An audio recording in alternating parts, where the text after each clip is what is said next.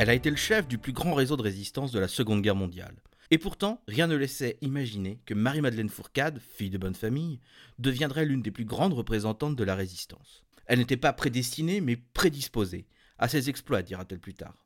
Dans son Arche de Noé, nom que les nazis donneront à son réseau et qui donnera le titre de ses mémoires, aucun homme n'aura refusé de lui obéir sous prétexte qu'elle était une femme, même si, il faut le dire, peu de personnes étaient au courant. Bref, revenons sur cette organisatrice de réseau qui, malgré les coups durs, n'aura jamais renoncé à son combat. Alors Encore euh, la Seconde Guerre mondiale? Bah oui. Je sais que pour cet épisode, j'aurais pu choisir une autre période, mais plus je farfouille et plus je me rends compte que finalement, on ne connaît que très superficiellement cette période. Ah oui? Si par exemple, je te dis Marie-Madeleine Fourcade. euh, Non, oui. non, ça me dit rien. Et pourtant, elle a dirigé le plus grand réseau de résistance pendant la guerre. Tu vois qu'on ne connaît pas tous les détails, et puis on a le temps d'explorer de nouvelles périodes. Oui, c'est vrai. Mais alors, cette Marie-Madeleine Fourcade, euh, qui est-elle? Eh bien, Marie-Madeleine Bridou, puisque c'est son nom de jeune fille, née le 8 novembre 1909 à Marseille, dans une vieille famille coloniale, plutôt bourgeoise, puisque son père est sous-directeur des messages maritimes. À l'époque, c'est une des, des plus prestigieuses compagnies maritimes de l'Empire français. C'est ça. Et en tant que sous-directeur, euh, Papa Bridou voyage beaucoup. D'ailleurs, Marie-Madeleine euh, vivra jusqu'à ses 10 ans un peu partout en Extrême-Orient. Puis, c'est le retour en France. Elle est inscrite au très chic couvent des oiseaux. Ah oui, le, le pensionnat pour jeunes filles dans le 8e arrondissement de Paris. C'est ça. Elle est ensuite mariée à un capitaine des chasseurs alpins, Édouard Jean Méric. Euh, Elle a quel âge là? 17 ans. Et même à l'époque, c'est un peu jeune. Et pour tout dire, le mariage dure quelques années, mais lorsque le capitaine Méric est envoyé au Maroc, le couple se sépare. Ouais, Ça a pas l'air d'être un déchirement. Non, pas vraiment. Alors qu'est-ce qu'elle euh, devient? Eh bien, libérée de son mari et de ses enfants qu'elle a confiés à sa mère, elle mène une vie trépidante. Journaliste, chroniqueuse de mode à Radio Cité, où elle ne manque jamais une saillie, qu'on dirait aujourd'hui féministe, elle organise des émissions de radio avec Colette notamment. Mais 1936 va marquer un tournant dans sa vie. Ah bon? Par l'intermédiaire de son beau-frère, Georges Georges Picot, elle fait la rencontre de deux personnes, Charles de Gaulle et Georges Loustouno-Laco. Bon, De Gaulle, on voit qui c'est. Euh, D'abord, il faut savoir que les deux hommes se connaissent très bien. Ils ont été condisciples à l'école de guerre et ils se suivront dans les états-majors des ministères. Anticommuniste et nationaliste convaincu, Loustono Laco est l'écrivain d'état-major du maréchal Pétain, alors ministre de la guerre. Mais surtout, depuis plusieurs années, il tente d'unir les mouvements d'extrême droite contre le Front populaire. Ils fondent en 1936 les réseaux Corvignol, aussi appelés la cagoule militaire, des réseaux destinés à éliminer les éléments communistes dans l'armée. Ça a quelque chose à voir avec euh, la cagoule? A priori, non. Les membres s'en sont toujours défendus. Mais bon, difficile de ne pas imaginer qu'il y avait de la sympathie entre les deux groupes. Toutefois, les méthodes et les objectifs divergent entre ces deux organisations secrètes. C'est-à-dire, certains préfèrent la bombe et d'autres le poison. non, la cagoule estime que seul un putsch pourra renverser la République. Et à cette fin, les cagoulards s'arment pour se donner à des actions violentes. De son côté, Loustuno Laco se voit comme un officier de renseignement qui transmet des infos à toute fin utile à son commandement. Il est même totalement contre un putsch qui diviserait les Français et ferait le jeu des Allemands. Effectivement. Mais bon, est-ce que ça suffit à rendre ce personnage sympathique? Bah pas vraiment, puisqu'en parallèle de ses réseaux, il dirige un groupe de publications nationalistes, La Spirale. Il anime aussi la revue l'Ordre National, sous le pseudonyme de Navarre, qu'il gardera pendant la guerre. Et là, c'est quel genre? Eh ben dans un premier temps, c'est très anti-allemand et anticommuniste. L'ordre national glisse petit à petit vers un antisémitisme virulent et une xénophobie crasse. Et Marie-Madeleine euh, là-dedans Eh ben, pour tout dire, le côté droitard nationaliste lui plaît, et elle devient la secrétaire personnelle de Loustuno Laco. Elle est aussi associée au réseau Corvignol et elle devient même la secrétaire générale de la Spirale. Donc là, on est en quelle année? En 39. Et comme tu l'imagines, la guerre est proche. En septembre, Loustuno Laco est réintégré dans l'armée, à son grade de commandant, et Marie-Madeleine, qui est à la tête de la Spirale, décide de s'aborder l'ordre national. Pourquoi elle fait ça? Ben, elle ne partageait sans doute pas toutes les idées de Navarre. Rappelle-toi que la publication avait de plus en plus dérivé, et Marie-Madeleine ne souhaitait sans doute pas diriger un magazine de cette nature. Et puis, euh, elle ne pouvait pas être sourde à ce qui se disait dans son milieu, où une forme de racisme ordinaire était très présent. Elle avait peut-être senti ce qui arriverait. La débâcle euh, et la collaboration. Ben, après tout, euh, depuis 1936, Loustono Laco et Méric faisaient du renseignement. On dit même que les services français étaient jaloux de leurs infos. Et puis, il faut pas oublier que Navarre était un proche de Pétain, alors elle a peut-être eu du pif, ouais. Alors, euh, ensuite, Ben, comme tu le sais, la bataille de France ne se passe pas tout à fait comme prévu, et en mai 1940, Lustonolaco conseille à son entourage de partir vers le sud. C'est l'exode, comme pour beaucoup de Français d'ailleurs. Et oui, elle en fera d'ailleurs un récit passionnant dans ses mémoires. C'est d'ailleurs pendant l'exode que se construisent ses convictions de résistante. Le tandem décide de ne pas laisser tomber le combat anti-allemand. D'ailleurs, Navarre a une idée. Alors laquelle? Tu sais qu'il est proche de Pétain. Eh bien, il décide d'installer son réseau de renseignement à Vichy pour être plus proche de lui. Mais on parle encore de, de résistance là Pas encore. Et pourtant, il espère pousser Pétain à s'engager dans la résistance. Il y croit vraiment? Bah oui, même si c'est pas très réaliste. D'ailleurs, Marie-Madeleine est bien plus méfiante vis-à-vis du maréchal, qu'elle trouve manipulateur et ambitieux. Alors Eh bien, c'est à contre-coeur qu'elle accepte le projet de Navarre, qui deviendra très vite le réseau Navarre.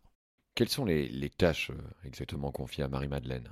Eh bien, il lui confie ni plus ni moins que l'organisation du réseau, et en fait sa chef d'état-major, tandis que lui conserve ses fonctions publiques, plus en vue. Il lui donne le, le seul boulot quoi. Bon, c'est un peu ça, oui. Elle commence par établir une liaison entre la zone occupée et la zone libre. Et ils dépendent de qui Eh bien, pour le moment, de personne.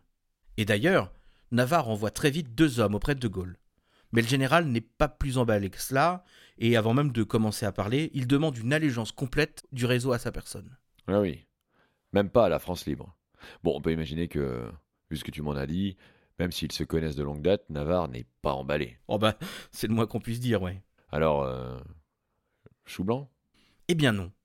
Parce que euh, Lousto Nolaco a envoyé Jacques Bridou, le frère de Marie-Madeleine, à Londres. Il vient d'épouser une Britannique, et il le charge de contacter le MI6. Et là, ça, ça marche? Les Anglais sont intéressés par les documents envoyés par Navarre, mais les décisions sont longues à venir. Et alors, pendant ce temps, que fait euh, Marie-Madeleine? Eh bien, Marie-Madeleine, qui porte toujours le nom de Méric, organise ses troupes. Elle gère le recrutement et la gestion des nouvelles recrues. Elle quadrille la zone libre pour trouver des terrains et organiser des filières d'évasion vers l'Espagne. Et personne ne dit rien à Vichy? Eh bien, pour plus de sécurité, l'organisation gagne la clandestinité fin 40. Et ça, même si elle est doublement protégée, par Navarre, qui a toujours des responsabilités officielles, en tant que délégué général de la Légion française des combattants, mais aussi par le général Baston, qui camoufle l'organisation aux yeux de Vichy. Et alors, niveau recrutement, euh, Méric recrute surtout d'anciens soldats. À Marseille, qui sera rapidement la base arrière du réseau, elle recrute l'officier mécanicien Scherer, les lieutenants Gabriel Rivière et Émile Odoli, ou encore le commandant d'aviation Léo Faye. Elle recrute aussi à Monaco un ami de Navarre qui gérera la zone autour de Pau et des Pyrénées. Mais il manque toujours un agent à Paris. alors, Alors Méric part pour la zone occupée. Et si Navarre peut traverser facilement, Méric doit utiliser des Ausweis. A priori, pas de problème. Son Ausweis est fourni par son employeur, la Spirale. Et comme le train est bondé, autant dire qu'il y a de fortes chances pour que tout se passe bien. Seulement voilà, dès son premier voyage, elle est contrôlée puis fouillée. c'est comme si on l'attendait. Eh bien, c'est ce que se dit Navarre, qui ne tarde pas à se rendre compte que les services allemands la recherchent. Méric a juste le temps de recruter son chef de secteur pour Paris avant de repartir pour Pau. Beau Fini euh, Vichy alors? Ben, tout comme Navarre, elle a compris que quelqu'un a orienté les services allemands vers elle. Lucide sur la collaboration, toujours plus grande entre le régime de Vichy et l'Allemagne, elle préfère déménager à Pau. Tu me fais penser à ce film euh, Section spéciale de Costa Gavras. Il montre bien l'ambiance euh, de Vichy à l'époque.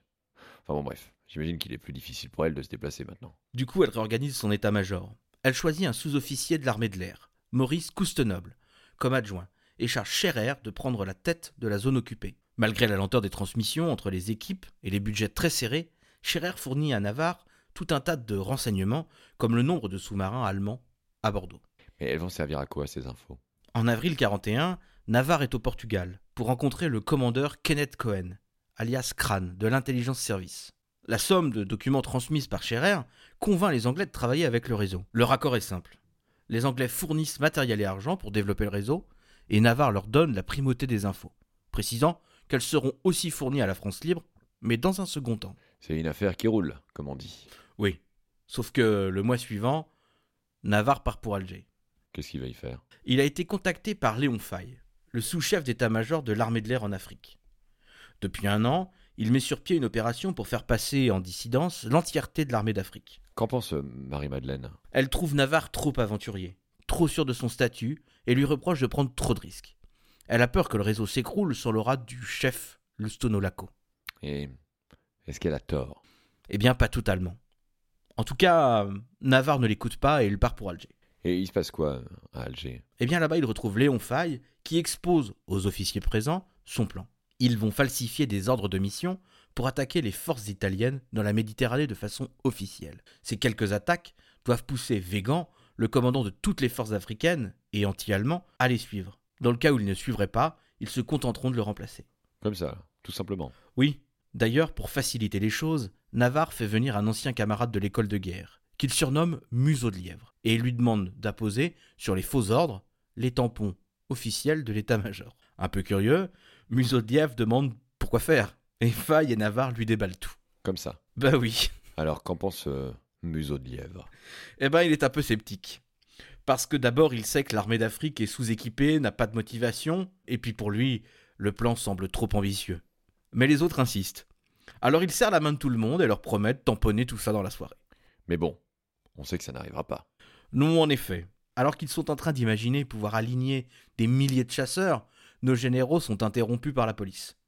Un commissaire à écharpe tricolore apparaît et cherche le commandant Lustono Laco. On connaît le vrai nom de Navarre. Ça veut dire que Museau de Lièvre a parlé. Hmm. Alors? Alors tout le monde est embarqué et dans le réseau, c'est l'effervescence. Et il se passe ce que craignait Marie-Madeleine. Et oui. Pour le colonel Bernis, qui n'avait accepté que pour faire plaisir à Navarre, c'est la fin et il rentre à Monaco. Mais Méric le rattrape et pour contenir la panique qui gagne, lui propose de gérer la zone Méditerranée. Ce qu'il accepte, cette fois de bonne grâce. Et euh, du côté de Navarre? Eh bien, il parvient à s'enfuir d'Alger grâce à l'aide d'un commissaire. Il écrit à Pétain pour lui demander de l'argent et un poste officiel. Mais on retrouve son nom dans les documents des conjurés. Présenté comme un espion allemand, aux policiers qui venaient l'arrêter, Navarre se fait prendre dans la cathédrale de Pau après avoir reçu un coup de feu. Incarcéré pour deux ans à Clermont-Ferrand, il retrouve Faye qui a été renvoyé en métropole. Alors c'est la fin du réseau Navarre Pas tout à fait. Marie-Madeleine décide de prendre le commandement du réseau et de le diviser en patrouilles. Et comme les Anglais ne la connaissent que sous le nom de Pose 55, elle décide de faire comme si de rien n'était et d'écrire ses télégrammes au masculin. Et les autres hommes du réseau? Eh bien, elle peut s'appuyer sur plusieurs lieutenants, notamment Coustenoble, dont on a déjà parlé. S'ajoute à eux un certain Gavarni, que Méric nomme chef d'état-major. Et sans que personne ne s'en rende compte, les parachutages continuent et les antennes du réseau se renforcent. Je crois même qu'à un moment, ils parviennent à avoir les plans de... des alvéoles de sous-marins construits à Saint-Nazaire. Oui, un ingénieur, Henri Mourant, et son adjoint Jules Guier parviennent à relever au millimètre près les dimensions de ces alvéoles fraîchement construits. Ces documents ont ensuite été amenés par Antoine Hugon, un garagiste qui portait la croix de fer. La croix de fer Ben oui, figure-toi qu'il avait sauvé un Allemand pendant la Première Guerre mondiale. Ça, ça doit aider à, à voyager tranquille. Ben en effet. Du coup, il parvient à traverser la France avec les plans autour du ventre. Malheureusement, tout ne se passe pas toujours aussi bien. Il euh, y a des pertes? Oui, mais pour la plupart, ils sont arrêtés par des Français. Et ça, ça change quelque chose. À cette époque-là, oui. Quand on est arrêté par des Français, on est quasiment toujours sûr de faire de la prison. Mais ça s'arrête là. Quand on est arrêté par des Allemands, c'est autre chose. Tiens, tu te rappelles euh, de Scherer? Un des premiers lieutenants de Méric que Navarre avait envoyé en zone occupée. Exactement. Eh bien, il est pris alors qu'il sortait de la base de sous-marins de Bassens, près de Bordeaux, les poches pleines de documents. Interrogé par la Gestapo, il refuse de donner ne serait-ce que son nom. Mais finalement identifié, il est condamné à mort et fusillé par le tribunal militaire allemand à Paris. À l'automne 41, le réseau Navarre compte six émetteurs, à Pau, Marseille, Nice, Lyon, Paris et en Normandie. Et des courriers partent de Madrid par la valise diplomatique chaque semaine.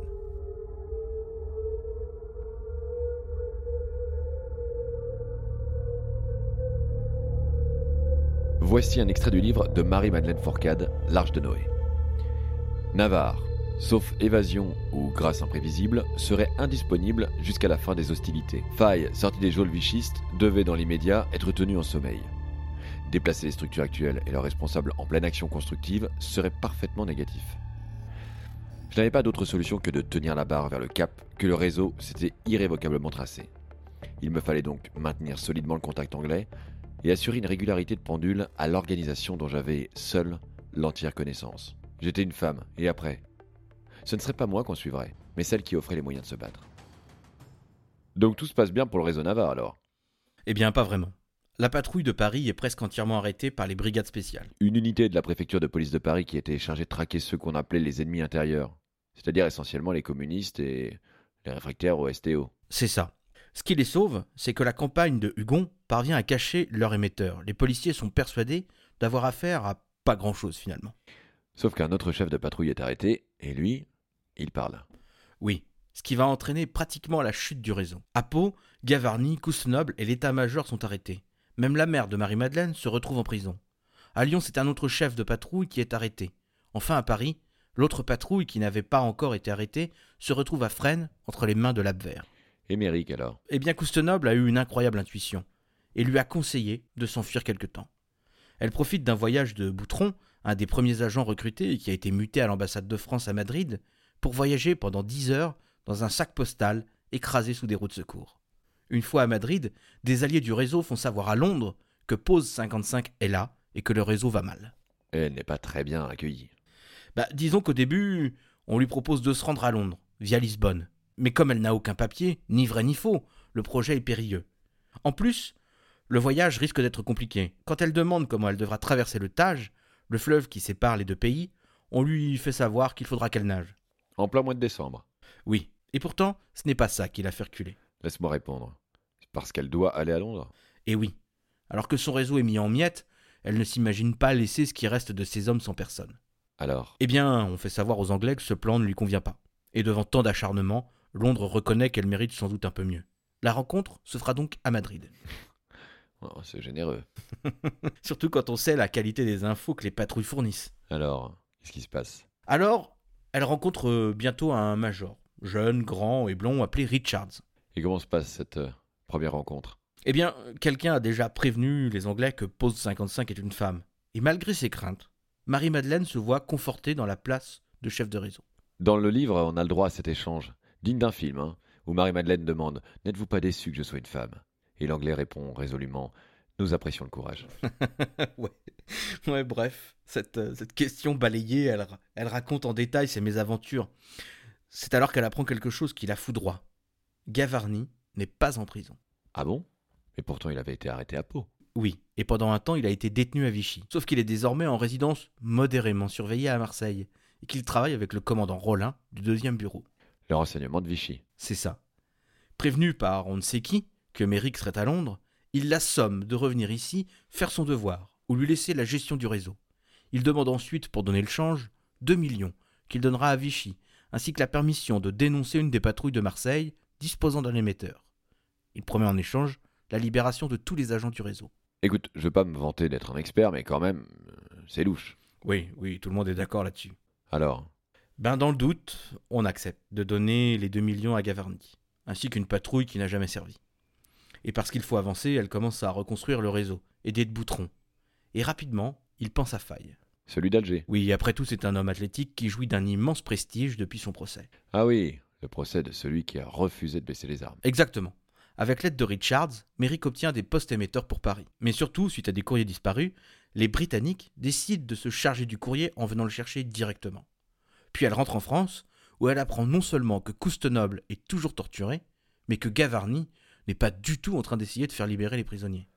Bon, et alors? Eh bien, elle part pour Marseille. Là-bas, elle rencontre Gavarni et la discussion est lunaire.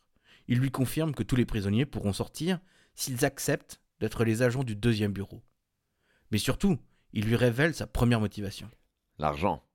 J'ai là l'extrait de l'Arche de Noé décrit en ce moment. Vos amis anglais, on en a marre. Ou alors, il faut qu'ils paient. Entendez-vous? Qu'ils paient. Des sommes énormes. Vous avez le pouvoir, je l'ai vu, de faire venir l'argent. Eh bien qu'ils crachent gros. J'ai besoin d'argent, de beaucoup d'argent. Et puis, un peu plus loin, nous serons les maîtres d'une situation unique. Nous formerons le couple du siècle, couvert par Vichy jouant la pièce aux Anglais, accumulant les biens dont personne ne soupçonnera l'existence. Ouais, c'est c'est assez effrayant. hein. Merrick euh, fait semblant d'accepter la proposition de Gavarni et fixe un rendez-vous une fois que tous les prisonniers auront été libérés. Et Gavarni s'en va. Il s'en est fallu de peu pour qu'il se fasse descendre par le garde du corps qui attendait dehors. Ouais, enfin quoi qu'il en soit, Marie-Madeleine trouve une nouvelle cachette. Et les nouveaux agents ne tardent pas à arriver. Et parmi eux, Léon Faye. qui est persuadé que Navarre n'existe plus. C'est vrai. D'ailleurs, Navarre lui-même en est persuadé. Bref, Faye propose de recruter tout un groupe d'officiers d'active qui ne rêvent que d'une chose reprendre le combat et qu'il surnomme l'escadrille. Et il est sûr d'eux? Oui, comme je te l'ai dit, son procès lui a attiré de nombreuses sympathies chez ses officiers, souvent des colonels de l'armée de l'air, qui n'avaient pas pu mener la guerre qu'ils auraient souhaité. et chez qui la défaite était encore douloureuse. Pour essayer de faire cohabiter les anciens et les nouveaux, Méric décide de nommer Faye comme chef d'état-major, en remplacement de Gavarni, définitivement évincé. Et alors les prisonniers de peau euh, dans tout ça? Eh bien, il retrouve la liberté. Mieux, elle apprend que Coustenoble avait caché deux émetteurs que la police n'a jamais trouvés. Et le réseau repart à plein régime. On décide de changer de nom de code. On remplace les initiales et les chiffres trop faciles à casser par des totems, sous forme de noms d'animaux. Des oiseaux pour les radios, des chiens pour les policiers. Marie-Madeleine est baptisée Hérisson, Faille devient Aigle. Je comprends mieux l'Arche de Noé. Ouais. On charge Pierre Dallas, alias Cornac, de mettre en place l'équipe aéropostale, réclamée par Londres. Faille donne pour mission à son vieil ami le colonel Kaufman, alias Criquet, de former les futurs agents de combat du réseau. Enfin, le commandant Alain Michel, alias Panthère, prend la patrouille de Paris. Mieux, le réseau normand de Jean Roger, alias Dragon, les rejoint. Et pour permettre à tout le monde de discuter, Faille met au point le code Corniche. Pourquoi euh, Corniche? Eh bien, c'est le nom du quartier marseillais où Marie-Madeleine a installé son nouveau poste de commandement. Ce code permet à tous les agents d'intégrer, grâce à un mot-clé, des infos dans une carte bien innocente. Pratique pour limiter les allées et venues, qui semblaient bien nombreux, et de plus en plus dangereux. En effet.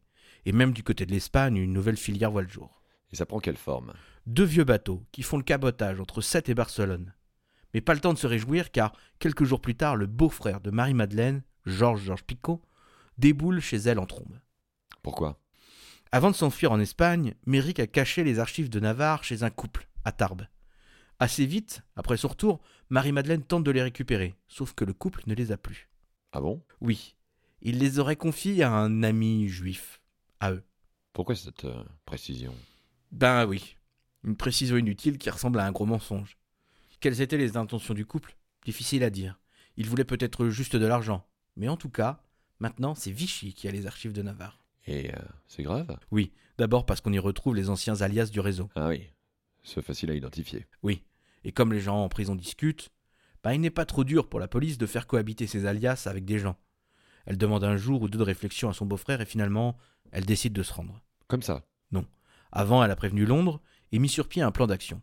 Bref, elle arrive à Vichy où elle est rapidement amenée devant le fameux commandant Rollin.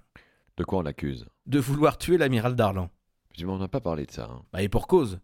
Coustenoble, qu'on appelle désormais Tigre, est un homme d'instinct. Tu sais, je t'ai raconté cette histoire de, de fuite. Eh bien, il a eu l'intuition que Darlan périrait par le revolver. Et il a couché cette prophétie sur le papier. Et c'est l'agrandissement de cette simple phrase qu'on présente à Hérisson.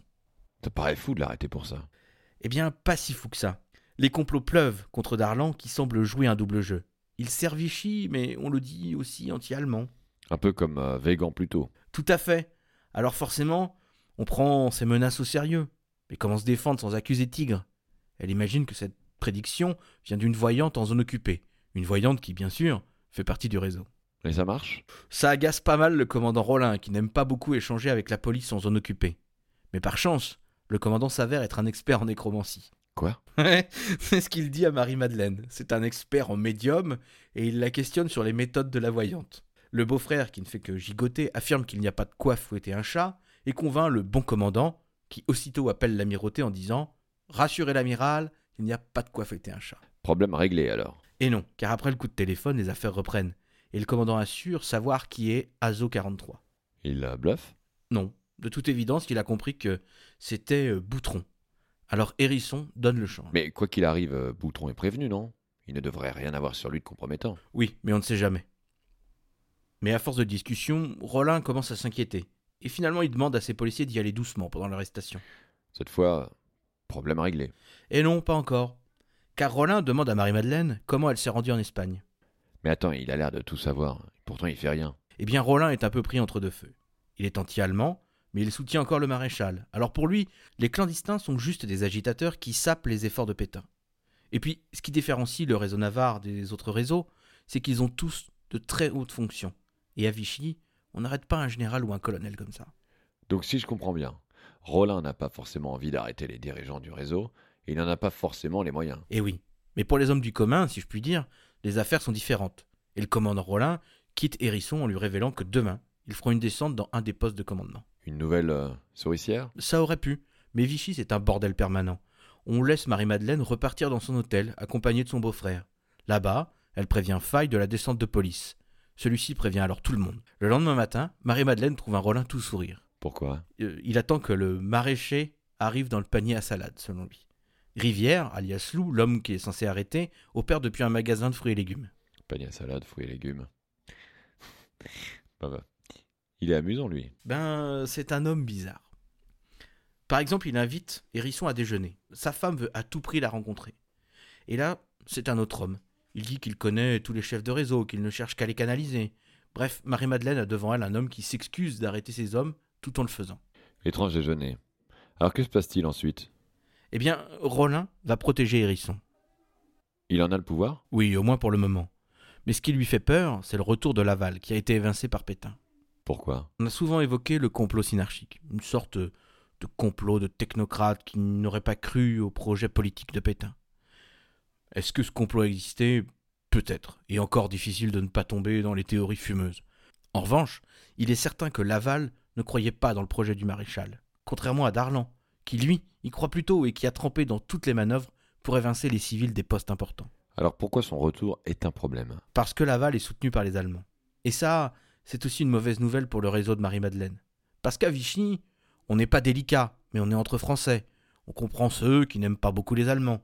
Bref, Rollin propose à Marie-Madeleine de protéger ses hommes s'ils travaillent pour lui. C'était déjà ce qu'avait proposé Gavarni. Oui, et à nouveau elle refuse. Et elle apprend aussi que Gavarni n'aura donné à Rollin que 80 000 francs sur les 2 millions qu'il avait chapardés. Il y en a qu'on la suite dans les idées. Eh oui. C'est aussi le cas de Rollin qui a convoqué Marie-Madeleine, Boutron et Rivière dans son bureau. Il commence par Rivière, qui lui sort un grand numéro de Marseillais. Madame Méric, une dame qui l'a aidé à monter sa boutique. La résistance Bientôt dangereux, peu cher. Gavarni Oui, un type bizarre avec une valise. Mais il jure qu'il pensait que c'était du marché noir pour Vichy. En tout cas, c'est ce que Gavarni affirmait en la reprenant. Le soir même, Rivière alias Lou était dans le train. Et pour euh, Marie-Madeleine? Même chose. Rollin la libère avec de vrais faux papiers qu'il lui fait. Il assure faire libérer les hommes détenus à Lyon et en Dordogne. Pour Boutron, dont l'alias est désormais Taureau, ce sera un peu plus long. Mais il faut sauver les apparences.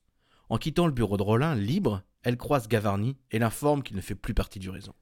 Leur réseau est sauvé une nouvelle fois, mais pour combien de temps? Eh bien, tu ne crois pas si bien dire. Comme l'avait pressenti Rollin, Laval revient au pouvoir, et avec lui, le ton change. Et il commence à mettre son nez partout, y compris dans les dossiers de l'affaire Gavarni. Et qu'est-ce qu'il y trouve? On le saura dans le prochain épisode. Retrouvez toutes les références en description ou sur Instagram sur le compte podcast Lix. Pour soutenir Lix, rendez-vous sur kofi.com ko-fi slash Lix Podcast.